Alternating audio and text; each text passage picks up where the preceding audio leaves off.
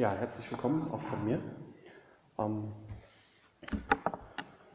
heute ist ja Erntedankfest und ähm, als äh, mir klar war, oder als, als, klar war, dass ich den Termin kriege, ähm, eierte so die ganze Zeit ein Lied in meinem Kopf rum, ähm, das ich vor 25 Jahren auf dem Chorseminar mal gelernt habe.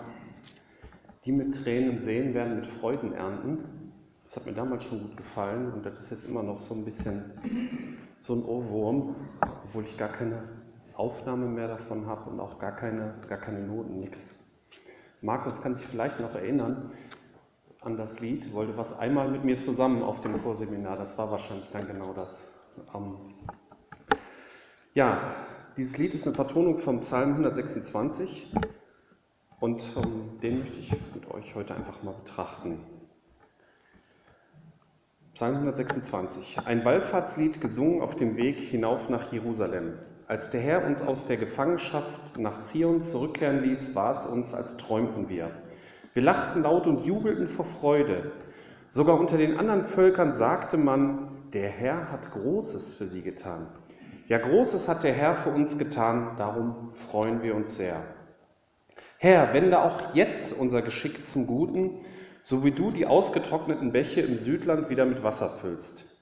Wer unter Tränen die Saat ausstreut, wird voll Jubel die Ernte einbringen. Weinend geht der Sämann jetzt über den Acker, mit sich trägt er den Samen zur Aussaat. Voll Jubel kommt er dann heim von der Ernte, den Arm voller Gaben. Offensichtlich ist der Psalm auch ein Lied, ein Wallfahrtslied. Die Melodie kennen wir leider nicht mehr. Ähm, ich weiß nicht, was euch so bei Wallfahrtslied, was euch dann so durch den Kopf geht. Eine Wallfahrt ist ja ähm, eine regelmäßige Reise zu einer besonderen Stätte. Vielleicht war die ganze Familie dabei unterwegs und es wurde gesungen und die Alten singen begeistert mit, weil sie das Lied an ihre Kindheit erinnert, während die Teenager genervt gucken, schon wieder dieses alte Lied jedes Jahr. Manch einer hat vielleicht auch Kirchengesänge vor Ohren, wo eine Orgel den traurig trägen Singsang der wenigen Gottesdienstbesucher übertönt.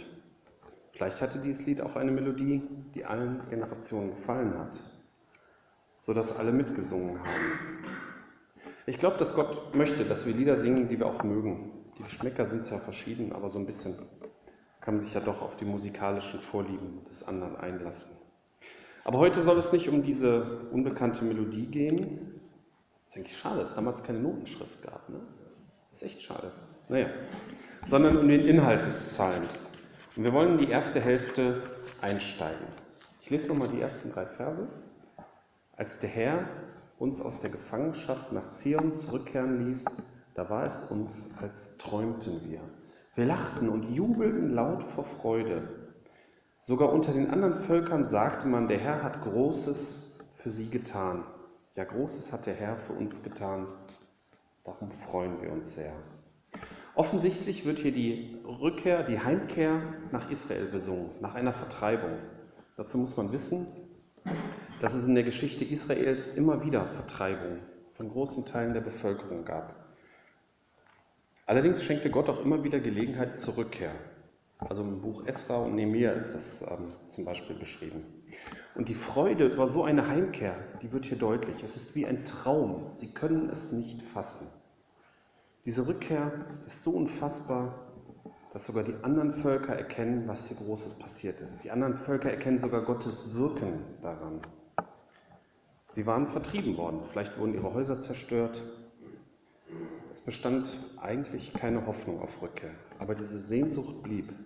Also die Vertriebenen aus dem Osten von früher, die innerhalb von kurzer Zeit in Sack und Pack verschwinden mussten, können das vielleicht sogar noch besser nachvollziehen. Und auch heute gibt es von den Flüchtlingen, die hier zu uns kommen, gibt es auch viele, die nicht nur verfolgt, sondern die auch richtig vertrieben wurden. Wenn das Haus zerstört wurde und die dann teilweise nur mitnehmen konnten, was sie am Leibe trugen. Rational gesehen scheint eine Rückkehr unmöglich. Von daher war das Wunder so groß. Warum steht diese Geschichte in der Bibel? Oder anders gefragt, inwieweit betrifft diese Geschichte uns? Das Alte Testament ist ja das Bilderbuch Gottes. Die Geschichten im Alten Testament sind alle wirklich passiert. Und manche Episoden sind sogar sehr grausam. Also da wird von den Untiefen des Menschen wird nichts ausgespart. Sie sind natürlich nicht als Handlungsanweisung zu verstehen, also von manchen Geboten abgesehen, sondern um uns Sachverhalte aus dem Reich Gottes teilweise sehr bildhaft verständlich zu machen. Und ich glaube, in diesen ersten drei Versen des Psalms geht es um den Himmel. Die Bibelleser kennen den Himmel ja aus dem Neuen Testament, aus Johannes 14, 1 bis 6 zum Beispiel, wo Jesus Christus darüber spricht. Lasst euch durch nichts in eurem Glauben erschüttern, sagte Jesus zu seinen Jüngern. Vertraut auf Gott, vertraut auf mich. Im Haus meines Vaters gibt es viele Wohnungen. Wenn es nicht so wäre, hätte ich dann etwa zu euch gesagt, dass ich dorthin gehe, um einen Platz für euch vorzubereiten? Und wenn ich einen Platz für euch vorbereitet habe, werde ich wiederkommen und euch zu mir holen, damit auch ihr dort seid, wo ich bin. Den Weg, der dorthin führt, wo ich hingehe, kennt ihr. Herr, sagte Thomas, einer der Jünger, wir wissen noch nicht einmal, wohin du gehst. Wie sollen wir den Weg dahin kennen? Ich bin der Weg, antwortete Jesus, ich bin die Wahrheit, ich bin das Leben. Zum Vater kommt man nur durch mich. Einmal der christliche Rocksänger Keith Green, der hat darauf hingewiesen, dass Gott für die Welt sieben Tage gebraucht hat und dass Jesus nun schon knapp 2000 Jahre den Platz für uns vorbereitet. Wenn ich das also nachrechne, dann ist der Himmel knapp 300 Mal besser als die Erde. Es kann ja noch länger dauern. Jesus spricht in eine bestimmte Situation. Die Jünger haben noch nicht wirklich begriffen, dass Jesus als Mensch die Erde verlassen wird. Aber sie merken irgendwie, dass sich was ändern wird und davor haben sie Angst.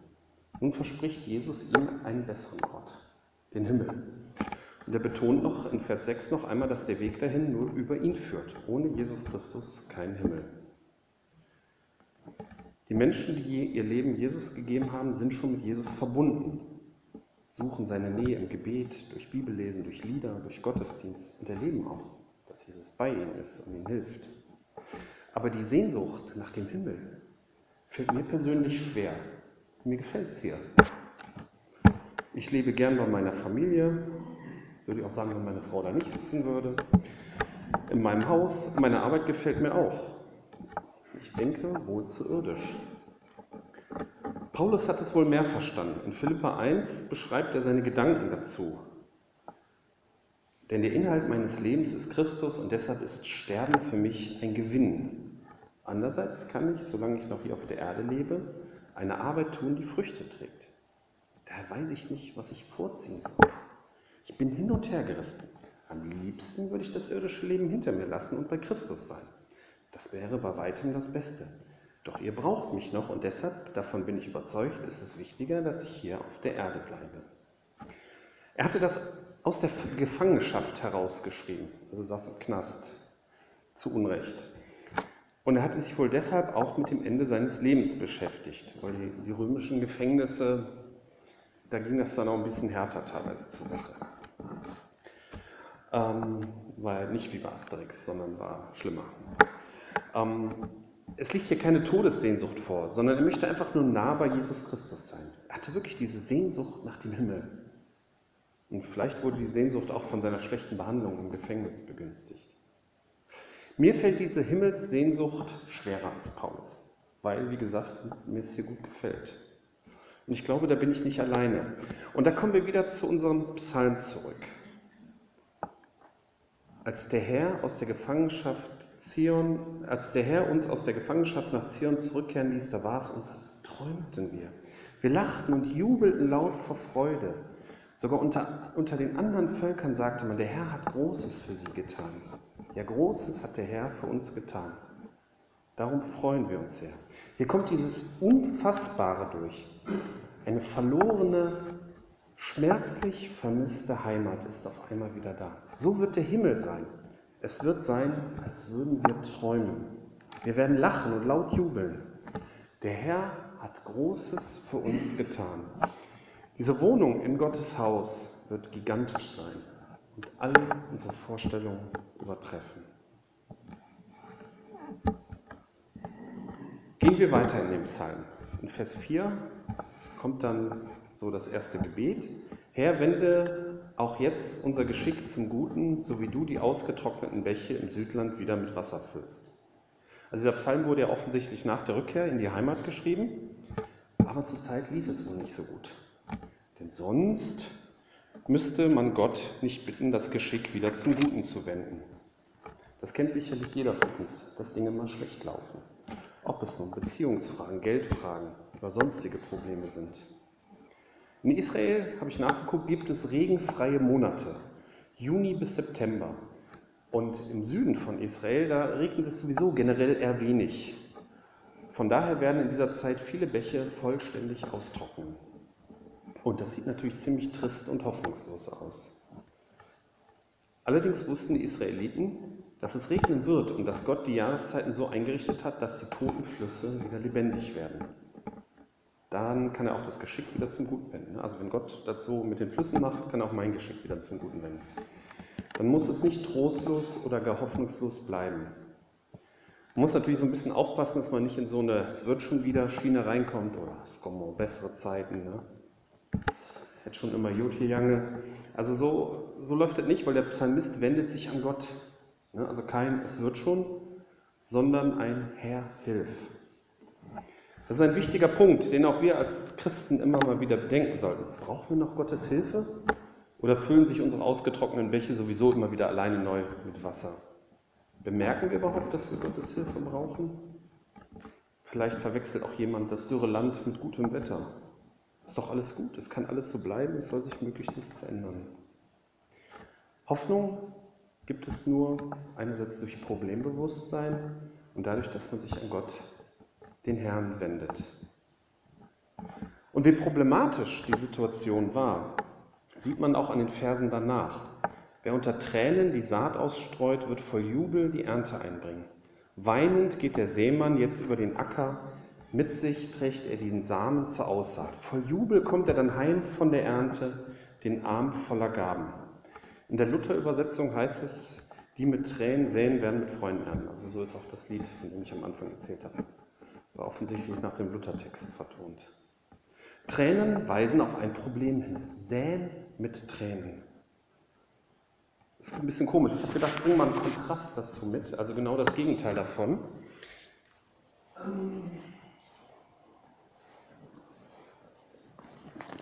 Das hier ist ein äh, Pilzzuchtset. Das ist sowas Landwirtschaft für faule Städter, kann man sagen. Ich wohne zwar auf dem Dorf und wir haben auch einen Garten, aber ich habe mit Saat und Ernte eigentlich wenig zu tun, außer wenn ich im Herbst mal auf die Bäume muss und Kirschen und, und Birnen irgendwie pflücken.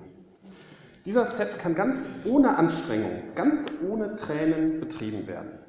Das fertige Substrat mit Pilzspuren drin, darauf kippt man die feuchte Erde, die sogar feucht mitgeliefert wird. Das ist, äh, ich habe das schon mal gemacht. Das ist, äh, da ich gerne Champignons esse, ja. Nach 14 Tagen sieht man auch schon Pilze und nach vier Wochen, circa vier Wochen, kann man ernten. Dann muss man tatsächlich ein bisschen Arbeit reinstecken. Man muss nämlich das Wasser, das mit den Pilzen rauskommt, muss man wieder reinkippen und man muss auch so ein bisschen im Boden, da muss ich nochmal in die Anleitung gucken, was man da genau machen muss. Das habe ich bei dem ersten Set, war ich da zu tranig für und deswegen hatten wir auch nur eine Ernte und danach äh, nichts mehr. Diesmal möchte ich, möchte ich alles rausholen, was geht.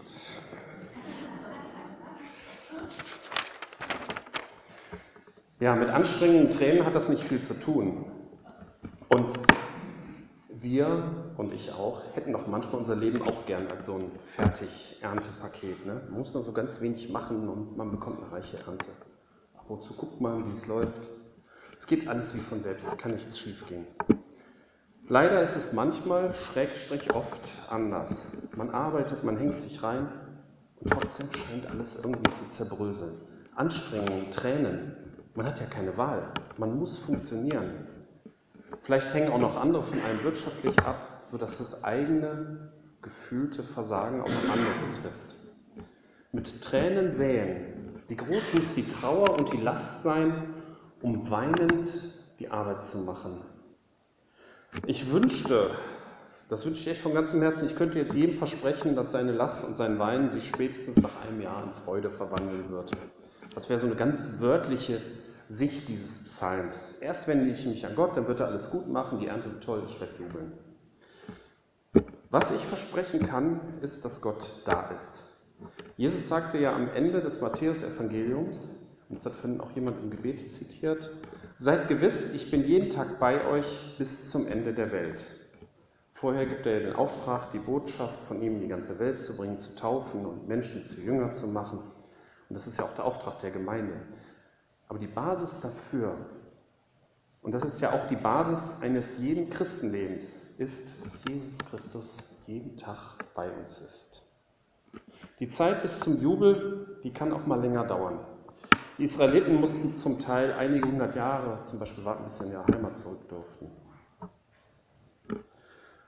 Im letzten Gemeindeleitungscoaching hatten wir am Anfang eine Runde über unsere Bibel, Lieblingsbibelstellen gesprochen und einer meiner Lieblingsbibelstellen, die passt hier sehr gut. Die ist aus dem Hebräerbrief 6 und da steht drin,